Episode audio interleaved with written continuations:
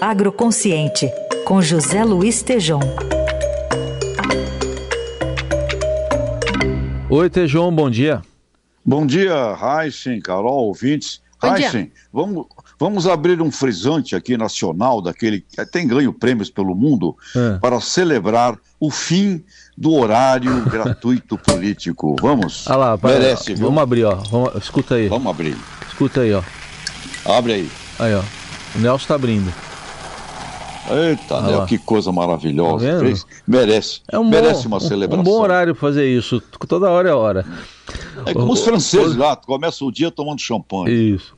Ô Tejão, você tinha anunciado aqui pra gente essa semana já o Congresso Nacional das Mulheres do Agronegócio, mas o que, que você traz do evento agora para nós?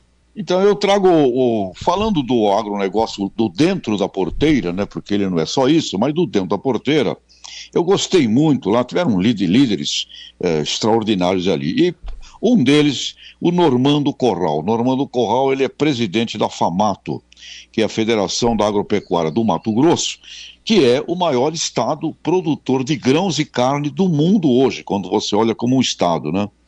Ele afirmou durante a participação dele lá no sétimo congresso que acabou ontem, uma, uma mensagem que ele também ouviu do ex-ministro Alisson Paulinelli e ele repetiu lá com ênfase. Abre aspas. A única coisa que pode impedir o agro brasileiro de continuar crescendo seriam ideologias e burrices.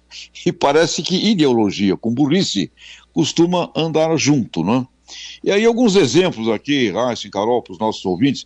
Ideologia, por exemplo, seria não tratar o aspecto meio ambiente, sustentabilidade, mudança climática com o compromisso e seriedade devida, falando e fazendo arroubos de que essas ideias são imposições esquerdistas internacionais para prejudicar o Brasil.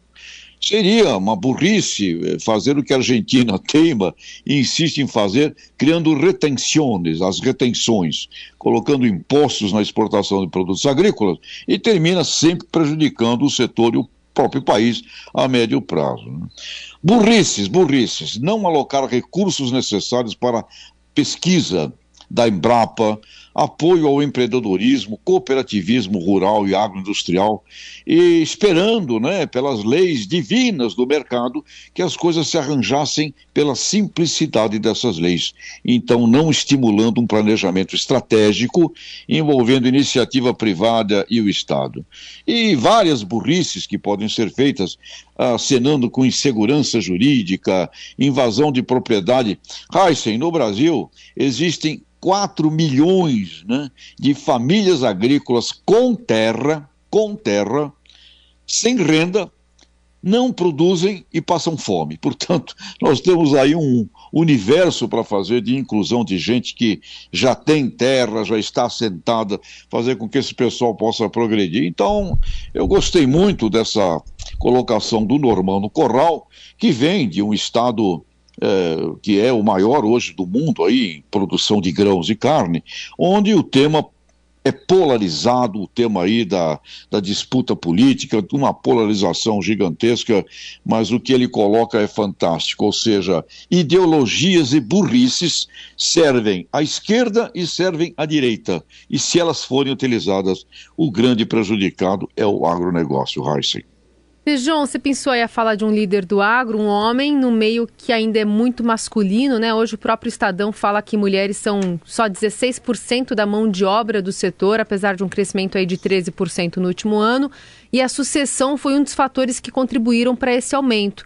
É, como é que o setor também se é, mobiliza né, para colocar mais mulheres na liderança? Olha, Carol, ah, existe agora, a gente tem que tomar cuidado com retratos do passado, né? E até o presente ainda registra muito o retrato do passado, e você está certa. Mas quando olhamos a coisa daqui para os próximos 10 anos, movimentos imensos, Carol, movimentos nas cooperativas, para criar lideranças, movimentos na rede de distribuição, eh, movimentos na, na própria CNA, na Confederação Nacional da Agropecuária, com movimento de mulheres, movimento de jovens, nos sindicatos né, patronais da mesma forma, e no mundo empresarial, agroindustrial, nas companhias, eh, já é algo assim que não existem dúvidas, porque, inclusive, Carol, eh, vale uma mensagem aqui para Chico, nosso Chico Mesquita aí também, onde tem mulher no alto comando, tudo vai melhor, viu, Carol? Então, isso, isso não tem mais dúvida, e esse movimento da diversidade, da, da, da presença é, da mulher é importante, além de um outro fator, um fator de que, no caso da produção de alimentos, as pesquisas com consumidores, com o, o pessoal que é o nós, os, os clientes do, do, dos alimentos, uh, existe uma percepção de quando a mulher trabalha na na geração dos alimentos, ela é, ali existe mais qualidade, mais amor, mais paixão, né?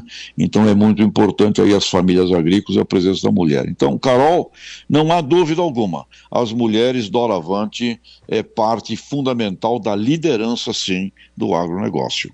Tá aí, José Luiz Tejon, mais uma vez aqui na Coluna Agroconsciente. Segunda-feira ele estará de volta. Obrigado, bom fim de semana, Tejon.